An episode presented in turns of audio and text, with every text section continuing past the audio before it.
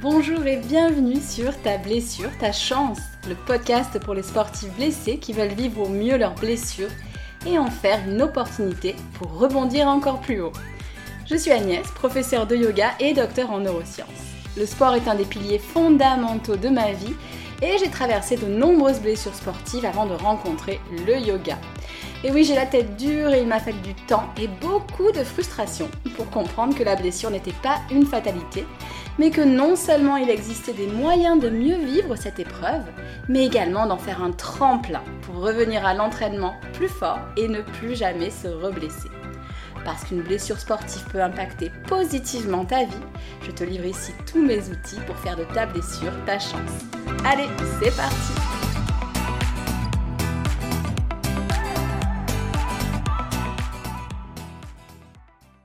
Bonjour et bienvenue pour ce nouvel épisode de podcast. Aujourd'hui, j'ai décidé de vous expliquer ce que j'entends par chance dans le nom de mon podcast Ta blessure, ta chance. Parce que concrètement, à première vue, se blesser n'est pas une chance. Mais alors pourquoi ce titre Ta blessure, ta chance? Est-ce que la blessure ne serait pas plutôt un manque de chance justement? De la malchance même? Je profite aussi de cet épisode pour vous dire que pour tous ceux qui sont en manque de cases à ouvrir après la fin de leur calendrier de l'Avent, je vous propose un calendrier de l'après. Il est gratuit en ligne et la première case sera ouverte le 1er janvier. Tu y trouveras des mini-audios, des mini-exercices, des pensées, tout ça pour te sentir mieux malgré la blessure sportive en seulement une minute par jour. Il y a 25 cases à ouvrir et je te dévoilerai même un petit cadeau le 25e jour.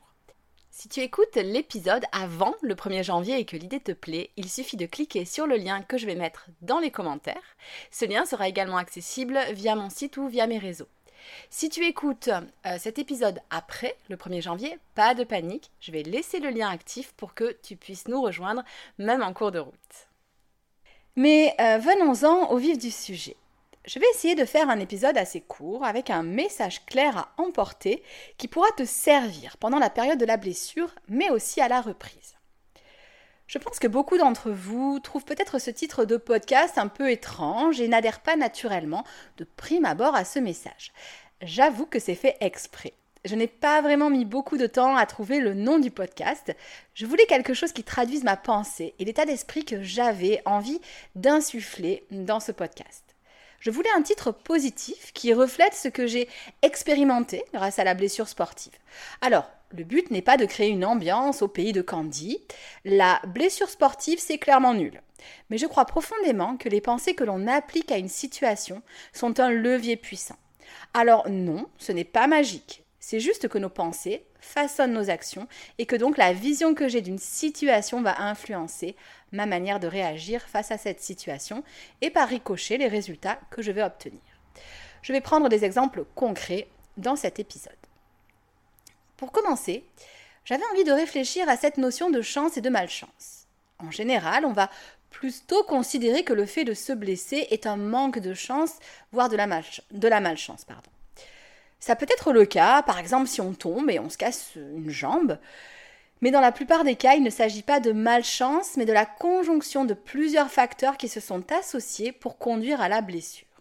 Un volume d'entraînement peut être trop important, un geste répétitif pas exactement optimisé, une prédisposition en lien avec une morphologie particulière, par exemple, comme dans mon cas, euh, une scoliose, mais aussi euh, la fatigue liée à un manque de sommeil, le stress, l'alimentation, l'avancée en âge, une récupération insuffisante, etc., etc. Il est donc souvent difficile de définir une unique cause de blessure, et c'est pour ça que finalement on a l'impression que c'est un manque de chance qui nous tombe un peu dessus par hasard. Le problème avec cette pensée, c'est qu'elle sous-entend qu'on n'a pas de contrôle sur la blessure, qu'elle survient aléatoirement, pardon, et qu'on ne peut pas y faire grand-chose. C'est bien sûr faux, les blessures sont souvent évitables. Alors, pas toujours bien sûr, mais c'est en notre pouvoir de baisser la probabilité de se blesser. J'ai hélas le sentiment, et ça n'engage que moi, que de nombreux sportifs doivent passer par la case blessure pour réaliser que certains paramètres d'entraînement, mais aussi certaines habitudes, doivent être ajustés. Il n'y a pas de jugement ici parce que ça a été mon cas. Et même pire, j'ai dû affronter plusieurs blessures avant d'en tirer des leçons. Louis-Ferdinand Céline résume parfaitement ça. Il écrit, et j'adore, L'expérience est une lanterne qui n'éclaire celui qui la porte.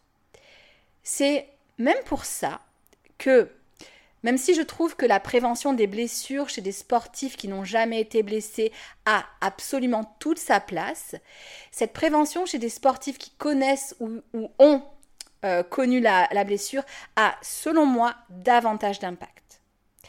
Bref, la plupart du temps, la blessure ne survient pas par malchance, mais parce que des facteurs de blessure se sont accumulés, et ces facteurs sont pour certains incontrôlables. Bien sûr, euh, la morphologie n'est pas contrôlable, mais certains autres facteurs comme le volume d'entraînement, la récupération, l'hygiène de vie, l'apprentissage de l'écoute euh, du corps le sont. Attention ici, le message n'est surtout pas culpabilisant. Au contraire, un sportif, c'est un petit peu comme Icar. Pris dans la passion de son sport, il peut finir par se brûler les ailes, mais heureusement, si Icar n'a pas eu de seconde chance, le sportif a le droit à une seconde chance, et même à plusieurs secondes chances d'ailleurs. Et justement, passons à la vision de la blessure comme d'une chance. J'avais envie de construire cette deuxième partie de manière assez synthétique puisque euh, simplement je vais essayer de te lister les chances que t'apporte une blessure et de te convaincre de saisir ces chances. Alors, est-ce que déjà par toi-même tu as trouvé des points positifs à la blessure? Si ce n'est pas le cas, pas de panique, c'est justement le message que j'ai envie de transmettre, ce changement d'état d'esprit. Je te livre donc quelques pistes de réflexion, mais on pourrait décliner autour de ces pistes d'autres idées. Peut-être d'ailleurs t'en viendra-t-il adapté à ton cas particulier, euh, puisque bien sûr chaque cas est unique, chaque blessure est unique, chaque histoire de blessure et même chaque histoire plus largement l'est. J'ai choisi de t'en livrer 7, comme un chiffre clin d'œil, un chiffre porte-bonheur, mais au travers de mes épisodes de podcast, de mes programmes, on s'aperçoit que cette liste en réalité est non exhaustive. Première chance, une chance de faire baisser la pression mentale. Ce n'est pas la première chose à laquelle je pense quand j'évoque les chances qu'on peut saisir quand on se blesse, mais c'est quand même un message que j'ai envie de communiquer prioritairement. Le message de se donner l'autorisation de se lâcher la grappe. On se blesse souvent parce qu'on se fixe des objectifs. Et en soi, c'est très bien de se fixer des objectifs. Mais on se met une pression de folie pour les atteindre. Soit, je trouve ça très bien de se motiver, d'être régulier et rigoureux. N'oublions pas que tapas, la persévérance, est une des dix règles de vie éthiques des yogis. Mais en fixant l'objectif sans tenir compte du chemin, on risque l'explosion en plein vol. Et le corps fait alors, par le biais de la blessure, comprendre au mental qu'il n'est pas un simple instrument. Et il faut l'avouer, c'est souvent une bonne claque pour l'ego. On se sent nul, on n'a pas forcément atteint ses objectifs. Et finalement, parfois, un échec nous autorise à descendre du piédestal qu'on s'était soi-même fixé. L'injonction qu'on se donne parfois à être parfait, à faire les meilleures performances, à s'entraîner coûte que coûte pour progresser, ce qui en soi est déjà une erreur parce que la récupération fait partie intégrante de la progression. Eh bien, une fois blessé, on s'aperçoit que la vie continue. Les proches nous aiment toujours. C'est un moyen efficace pour mettre à jour que celui qui met la pression, c'est avant tout nous-mêmes. Et que celui qui va devoir travailler à lever un peu la pression, c'est aussi nous-mêmes. En quelque sorte, on va être obligé de goûter à un certain lâcher-prise, ce qui en soi peut être extrêmement inconfortable, mais riche d'enseignements. Lâcher-prise est une des choses les plus compliquées à faire. Mais au fil de la vie, cette capacité permet de mieux vivre tout un tas de situations. Et en quelque sorte, la blessure est un entraînement pour un jour peut-être arriver à volontairement lâcher prise dans d'autres situations, sportives ou pas d'ailleurs. Et lâcher prise, ça ne veut pas dire stopper son sport pour devenir champion de gobage de Malteser dans son canapé. Ça veut juste dire relâcher un peu le je dois, concernant les entraînements. On se penche alors davantage vers un j'ai envie. Et le plus étonnant, c'est que ce j'ai envie est une meilleure source de motivation que le je dois. Je pense qu'on se retrouve souvent à long terme avec plus de résultats si on a une pratique qui repose sur une motivation un peu délestée de la pression qu'on se met. Je vous donne un exemple. Côté travail cardio, je cours quasiment tous les jours ou suivant les périodes, euh, je fais du cardio en salle pour euh, varier. Mais régulièrement, je fais sauter une séance parce que je suis fatiguée, que je sens que mon corps a besoin de récupérer. Et en général, dès le lendemain, je suis motivée à rechausser mes baskets. Parfois, il peut s'agir même d'une coupure de deux ou trois jours volontairement. Un peu comme si je créais euh, le manque pour recommencer avec davantage de joie. Et franchement, ce n'est pas parce que je ne fais pas de cardio de deux ou trois jours que la Terre se met à tourner à l'envers. Je passe à la deuxième chance. Une chance d'analyser tes erreurs pour optimiser ta pratique. Donc cette deuxième chance est beaucoup plus concrète. Tu peux solliciter ton entraîneur, si tu en as un, ou encore ton kiné ou ton médecin du sport. Ils pourront t'aider à évaluer certains schémas moteurs, par exemple, et à les améliorer. Au-delà de ça, toi-même, tu es en capacité de peut-être rétrospectivement te poser des questions sur ta récupération, ton hygiène de vie. As-tu des pistes pour expliquer l'apparition de cette blessure? C'est un travail qui peut être assez long et minutieux, mais qui vaut le coup d'être fait. Et c'est pour cela qu'à la reprise sportive, ou dès maintenant, si tu continues à pratiquer avec des modifications de ton entraînement, euh, je te propose de mettre en place un petit carnet de suivi ou alors un tableau de suivi te permettant de noter des choses qui te semblent importantes et d'y associer l'évolution de ta blessure. Tu peux par exemple y indiquer ton temps de sommeil, la quantité d'eau que tu bois, certains éléments de ton alimentation si tu penses que certaines choses que tu manges ne te conviennent peut-être pas, tes temps de récupération, ton niveau de stress par exemple au travail. Tu euh, disposes donc d'un outil évaluant la corrélation entre tes douleurs et différents paramètres de ton quotidien. Donc tu y inscris ces paramètres et puis tu y inscris ton ressenti, par exemple ton ressenti au niveau des douleurs, euh, tes ressentis avant, pendant, après l'entraînement, donc si, tu as encore euh, des entraînements. C'est peut-être euh, mon côté scientifique et cartésien qui ressort, mais je crois vraiment que ce petit travail sur le long terme peut t'aider et c'est même d'ailleurs une habitude que tu peux conserver à long terme. Tu vas pouvoir ainsi, grâce à ta blessure, prendre le temps d'analyser différents éléments de ton quotidien. Et j'en viens logiquement à la troisième chance, une chance de mettre en place de bonnes habitudes. Hydratation, alimentation, sommeil, stress sont autant d'éléments sur lesquels on peut avoir une influence. Et là où c'est une chance, c'est qu'en te créant une routine adaptée, en prenant le temps de le faire, tu auras un impact sur d'autres sphères de ta vie. Par exemple, si tu travailles autour de ton sommeil, tu vas, j'en suis sûre, être de meilleure humeur et peut-être améliorer certains rapports personnels, professionnels, et ceci à long terme. La blessure est donc une chance de s'arrêter quelques instants pour réfléchir et reconstruire. Et d'ailleurs, cela fait le lien avec la quatrième chance dont je voulais te parler, tout simplement une chance de récupérer. Je répète, une chance de récupérer.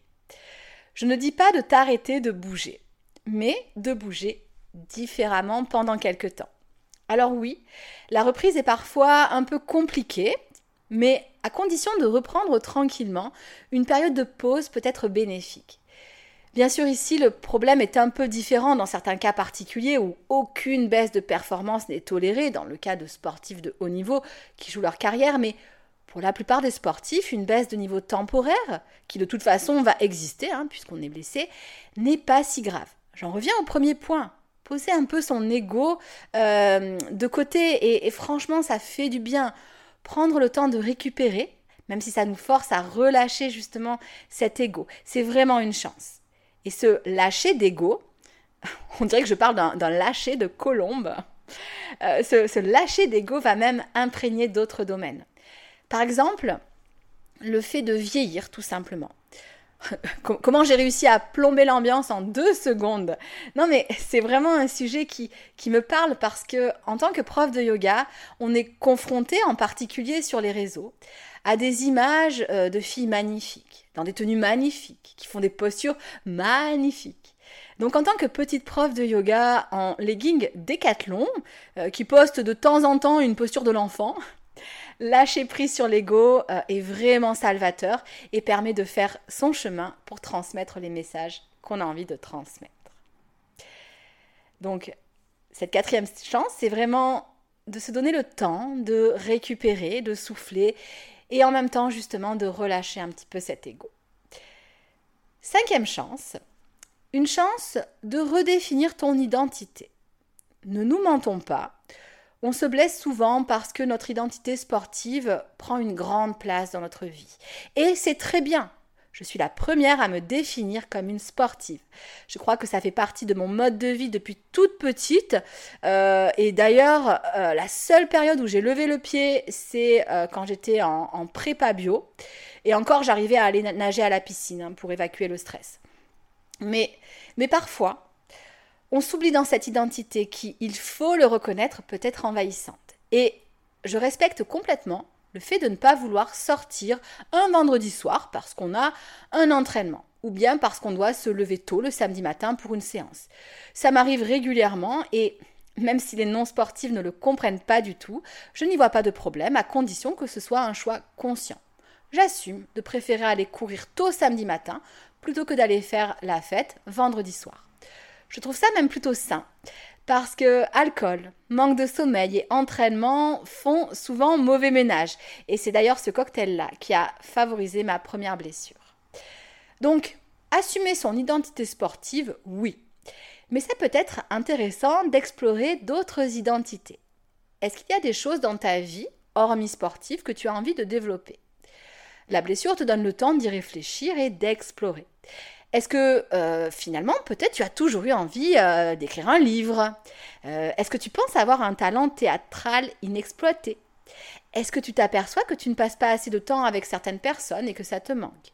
Eh bien, c'est le moment de tester et d'élargir ton identité. En plus, je l'ai déjà dit, mais en étant dans l'action, en tentant de nouvelles choses, tu vas avoir une satisfaction et une confiance en toi qui vont grandir. Et rien que ça, ça vaut le coup. C'est aussi une chance de redéfinir ton pourquoi et tes objectifs. Pourquoi fais-tu du sport? Quels sont tes objectifs réellement alignés? Les objectifs réellement alignés que tu peux mettre en place. Peut-être même qu'en redéfinissant ton pourquoi, tu t'apercevras que tu peux trouver ton pourquoi dans d'autres choses et donner encore plus de cohérence à ton mode de vie en revenant aux choses essentielles pour toi. Et ça, ce n'est pas rien un peu comme un grand ménage de printemps. Tu fais de la place et peut-être que tu pourras introduire de nouvelles et de belles choses dans ta vie. Sixième et avant-dernière chance. Une chance d'apprendre à surmonter une épreuve. Tous les outils dont je te parle dans le podcast ou euh, que je mets en place dans mes programmes pourront te servir dans une future épreuve, différente de celle de la blessure. Pour tout te dire, les méthodes dont je te parle, je les ai également appliquées lorsque j'ai décidé de quitter mon travail stable à l'éducation nationale. Alors ce n'est pas la même problématique qu'une blessure, mais là encore c'est une épreuve qui vient soulever plein plein de choses. Finalement, les étapes de lucidité, d'acceptation seront présentes dans toutes les épreuves. Puis, l'utilisation des outils du yoga ou de la psychologie positive pour rebondir et construire à travers l'épreuve que tu traverses te servira également. En gros, ta capacité de résilience augmentera et tu sauras traverser plus facilement n'importe quelle autre épreuve. Septième et dernière chance, apprendre à écouter ton corps. J'en reviens au début du podcast. La blessure est souvent un passage obligatoire car pour beaucoup d'entre nous, c'est un passage obligé pour apprendre à écouter son corps. Je sais que pour certains, et on m'a déjà fait la réflexion, qu'écouter son corps était pourtant simple. Ça m'a un peu énervé parce que de mon côté, j'ai mis du temps à y parvenir. Et c'est seulement grâce au yoga que j'y suis parvenue. C'est un peu comme les maths. Euh, personnellement, je suis fan de maths et je trouve que c'est un magnifique système. Alors, je sais, je passe pour une folle, mais peut-être que certains parmi vous ont aussi été émus lorsqu'ils ont découvert que i au carré était égal à moins 1. Bref, je ne rentre pas dans les détails, mais il ne me viendrait pas à l'esprit de dire à quelqu'un que je ne comprends pas, qu'il ne comprenne pas les maths. Et Dieu sait que j'ai croisé un des élèves qui ne comprenaient euh, pas grand-chose aux maths pendant ma carrière à, l'éducation nationale. Euh, bref, tout ça pour dire que nous avons chacun nos capacités et que celle d'écouter son corps n'est pas évidente pour tout le monde. Et si tu es comme moi, avec une tendance au perfectionnisme et à faire les choses à fond, le combo pas d'écoute du corps plus exigence pas toujours judicieuse. Donc ce combo est parfait pour conduire directement à la blessure sans ni passer par la case départ ni toucher les 20 000 euros. Donc voilà, dans cet épisode, j'espère avoir pu te convaincre que la blessure était une chance Déjà, la malchance a peu de place ici, parce qu'on sait que les blessures sont souvent multifactorielles. Mais c'est finalement plutôt une bonne chose, parce que ça veut dire qu'on a le pouvoir de changer les choses et de mettre toutes les probabilités de notre côté de ne plus jamais se reblesser. Si on voit la blessure avec un prisme positif, ce sera l'occasion de se lâcher un peu la grappe. Et ça, ce n'est pas toujours facile. Et pendant ce lâchage de grappe, ce sera une excellente opportunité d'analyser tes erreurs pour optimiser ta pratique et également mettre en place de nouvelles bonnes habitudes. C'est aussi une chance de récupérer. Sans parler d'arrêt total, ce qui est d'ailleurs déconseillé, on peut voir la blessure comme une période de récupération suivie d'un retour progressif à l'entraînement.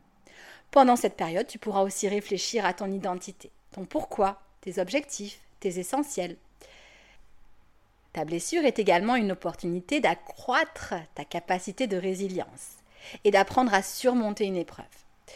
Enfin, c'est une voie d'apprentissage, de l'écoute du corps. Une voie forcée, certes, mais qui te permettra de te reconnecter à ce corps que parfois on maltraite sans réellement s'en rendre compte jusqu'à l'épreuve de la blessure qui vient rebattre les cartes. Alors, je sais, tu préférerais ne pas être blessé.